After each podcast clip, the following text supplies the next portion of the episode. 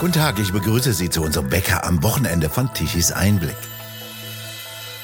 Auch heute sind in Israel wieder Hunderttausende von Menschen auf den Straßen, weitgehend unberücksichtigt von unseren Medien. Denn anders als in Deutschland wehren sie sich gegen eine fundamentalistische Regierung, in der eine Minderheit der Mehrheit ihren Willen aufdrücken will. Durchaus Parallelen also zu Deutschland. Godel Rosenberg in Tel Aviv. Was ist denn da los? Worum geht es denn? Israel feiert ja in diesen Tagen seinen 75. Wiedergründungstag in einer äußerst angespannten Situation. Und hier sind auch äh, Parallelen, ja Ähnlichkeiten zu Deutschland äh, erkennbar. Eine Minderheit, unterstützt durch eine extremistische Koalitionsregierung, versucht das Land im Kern zu verändern. In Deutschland sind es die Grünen, die mit Hilfe der Ampel ähm, und großen Teilen der Massenmedien äh, den Bürger einreden wollen, wir müssen das Klima retten. Und wer ist denn eigentlich wir? Das sind ein Prozent der Weltbevölkerung, die jetzt 99 Prozent der Weltbevölkerung ihr Klimakonzept aufzwingen wollen. Aber wir sehen ja weltweit, dass China, Indien, Russland, die USA ein völlig anderes Konzept verfolgen. Afrika und Südamerika aus Geldmantel überhaupt nicht mitspielen können in diesem Konzert. Und natürlich gibt es einen Klimawandel, aber den gibt es seit Millionen von Jahren. Und wir müssen diesen Klimawandel mit unseren Ingenieurfähigkeiten, mit unseren Universitäten äh, entgegentreten, aber doch nicht mit einem religiösen Anti-Kernkraft und CO2-Wahn.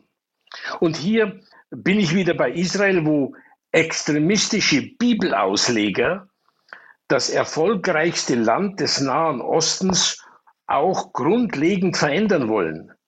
Äh, dafür brauchen sie die unumschränkte Macht und wollen mit Hilfe der einfachen Mehrheit im Parlament die Kontrolle, die Kontrollfunktion der Gerichtsbarkeit aushebeln. Immerhin eine tragende Säule der Demokratie. Und was ist der Unterschied zwischen Israel und Deutschland?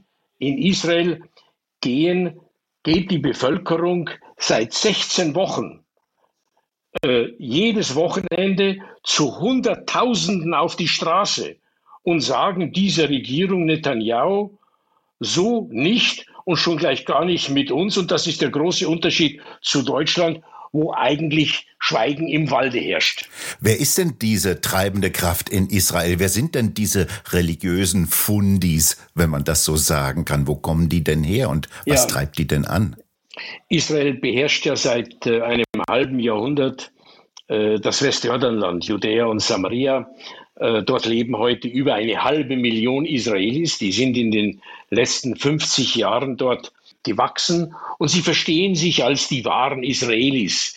Denn Judäa und Samaria, das ist ja das biblische Land mit den Städten Jerusalem und Hebron, um nur zwei zu nennen, wo die Gräber der Bibelväter Abraham, Sarah und Josef liegen. Und die Menschen, die in dieser Region leben, verstehen sich als die wahren Israelis und wollen jetzt ihr Konzept ihrer extremen Bibelauslegung auf dem Rest Israel aufzwingen. An der Küste Israels leben ja über fünf Millionen Menschen, die in einer liberalen Demokratie leben, schon verbunden, äh, traditionell verbunden mit der jüdischen Geschichte, aber natürlich einen ganz anderen Alltag leben als eben die ähm, extremistischen Bibelausleger in Judäa und Samaria erstaunliche Parallelen zwischen Deutschland und Israel in beiden Ländern, religiöse Fundamentalisten. Die Mehrheit hat natürlich keine Lust, sich dem zu unterwerfen. Aber mit welchem Anspruch wollen denn diese religiösen Fundamentalisten in Israel ihren Willen der Mehrheit aufzwängen? Sie haben die Wahlen gewonnen, ähnlich wie in, in Deutschland.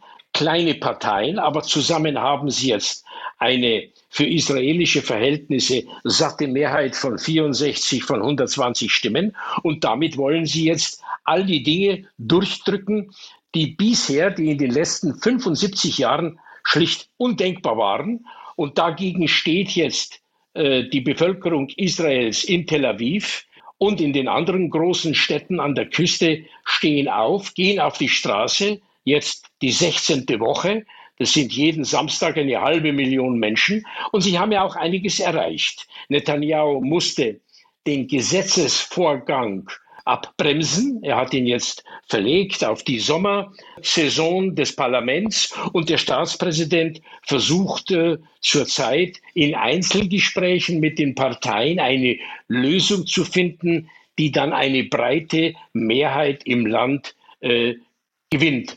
Ob es ihm gelingt, steht im Moment alles noch in den Sternen. Aber den religiösen Fundamentalisten muss doch bewusst sein, dass sie damit auch die wirtschaftliche Erfolgsbasis des Landes Israel zerstören und damit auch ihre eigene.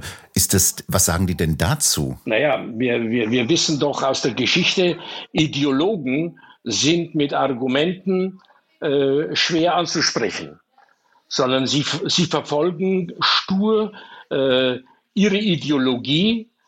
In Israel ist es die Bibelauslegung und in Deutschland ist es, wir retten das Klima.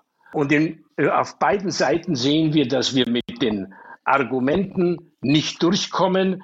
Die ganze Welt baut Kernenergie und Kernkraftwerke. Deutschland macht sie zu. Wenn man das einem der Ampelregierung sagt, dann wischen sie das einfach vom Tisch und äh, argumentieren mit wenig überzeugenden Argumenten, weil sie eben Ideologen sind und nicht mehr die Fakten, die technischen Fakten und die Fakten, die auf dieser Welt äh, eine Rolle spielen in der Energiesicherheit. Und die Energiesicherheit ist ja für die westliche Welt und für alle Industrieländer lebenswichtig.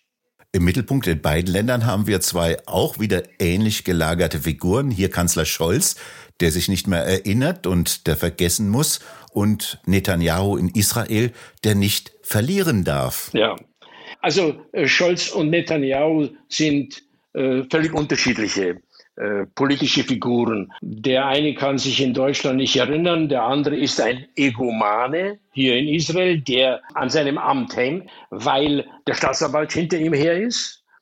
Und er weiß, wenn er das Amt nicht mehr inne hat, muss er damit rechnen, dass er verurteilt wird und vielleicht sogar eingesperrt wird, was ja in Israel in der Vergangenheit mehreren Politikern schon passiert ist. Das ist einerseits eine Schande, aber andererseits zeigt es, dass das Rechtssystem in Israel funktioniert. Wie verhält sich Netanyahu denn jetzt hier in dieser Zwickmühle? Ja, er hat zuerst mal das Gesetz gestoppt ähm, und hat es auf die Sommermonate verlegt. Wir erleben ja in Israel jetzt ähm, äh, eine ganze Reihe von Gedenktagen. Wir hatten den Shoah-Gedenktag. Nächste Woche kommt der Gedenktag an die äh, gefallenen Soldaten und danach feiert Israel 75 Jahre Israel. Und in Israel gibt es was zu feiern.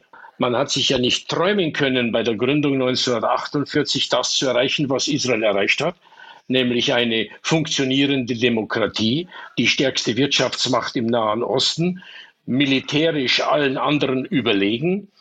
Und es ist Israel gelungen, äh, auch zwei Millionen Araber, über zwei Millionen Araber in diesem Land voll zu integrieren.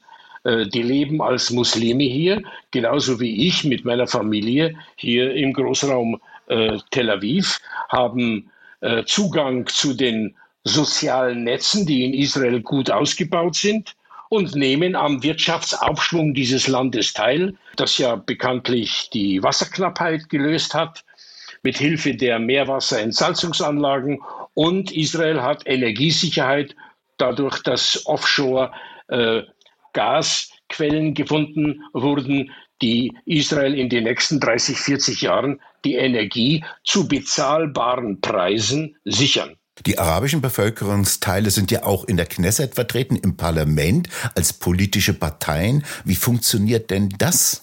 Das äh, erstmal die Tatsache, dass sie funktioniert, ist schon mal sehr erstaunlich, denn die äh, arabischen Parteien haben circa 10, 12 Prozent der Sitze im Parlament. Natürlich streiten die, da fliegen die Fetzen, wenn es äh, um die politische Auseinandersetzung geht. Aber man sitzt gemeinsam im Parlament und versucht mit Erfolg die Wirtschaft, die Sicherheit dieses Landes, die Energiesicherheit dieses Landes äh, zu sichern. Und welchen Einfluss haben die auf ihre arabischen ja, Kumpels, wollte ich gerade sagen, Bekannten oder Freunde, äh, die auf der Seite der Terroristen, der Hamas, äh, versuchen, Sand in dieses Getriebe zu streuen durch immer wiederkehrende Anschläge? Ja, also die arabische, muslimische Bevölkerung in Israel ist natürlich ähm, gegen diesen Terror. Sie sind gegen die Hamas und die Terrororganisationen. Sie sagen das aber nicht offen. Aber dadurch, dass die Bevölkerung hier lebt, hier am Wirtschaftsleben, am kulturellen Leben, ihr kulturelles Leben ähm, ausleben können, das zeigt ja den Erfolg dieses, dieses Landes. Es gibt keine Abwanderungsbewegung von Arabern zum Beispiel ins Westjordanland, sondern es ist genau umgekehrt. Die Araber aus dem, aus dem Westjordanland möchten nach Israel ziehen, weil sie dann in Sicherheit, in sozialer Sicherheit am Wirtschaftsleben teilnehmen können. Aber natürlich ist Israel hier sehr vorsichtig, denn es muss hier sehr stark kontrolliert werden, wer von, vom Westjordanland nach Israel einwandert. Also hier hat Israel schon den Riegel vorgeschoben und achtet darauf, dass nur diejenigen reinkommen, von denen einigermaßen sicher, sicher auszugehen ist, dass sie sich am normalen Leben hier in Israel beteiligen. Ein Land achtet also auf seine Grenzen, schließt sie und achtet darauf, wer reinkommt. Eine Veränderung gab es ja auch in den Beziehungen zu den arabischen umliegenden Ländern, vor allem zu Saudi-Arabien beispielsweise. Wie passierte denn das? Das sind die Abraham Accords, die äh, im September 2020 unterzeichnet worden sind haben vier arabische Länder mit Israel diplomatische Beziehungen aufgenommen. Und äh, es fliegen heute jeden Tag zwischen fünf und acht Flieger von Tel Aviv nach Abu Dhabi. Das war ja vor drei, vier Jahren völlig unvorstellbar. Und warum ist das passiert? Weil die smarten Araber gesehen haben, dass sie mit Israel den, die Zukunft des Nahen Ostens gestalten können, gegen Israel geht gar nichts. Mit Israel, the sky is the limit, wie es im Englischen heißt. Aber dennoch heute wieder massenhafte Demonstrationen auf den Straßen Israels, von denen wir hier in unseren Medien nichts mitbekommen. Welche Wirkungen haben denn diese Demonstrationen? Also es sieht, es sieht nicht danach aus, als würden die Demonstrationen abnehmen, sondern sie nehmen eher zu. Und die Wirkung erkennt man ja in der Likud-Partei, also diejenigen, die diese äh, Gesetzesänderung betreiben wollen, äh, kommen jetzt immer mehr auch kritische Stimmen, warnende Stimmen, die sagen, wir können ja nicht gegen das, gegen das halbe Volk in Israel eine Gesetzesänderung durchführen. Netanyahu hat den Gesetzesvorgang erstmal gestoppt und der Staatspräsident versucht jetzt in Einzelgesprächen eine Lösung zu finden, die einer großen Mehrheit in diesem Land gerecht wird. Gudel Rosenberg in Israel, haben Sie vielen Dank für das Gespräch. Danke auch.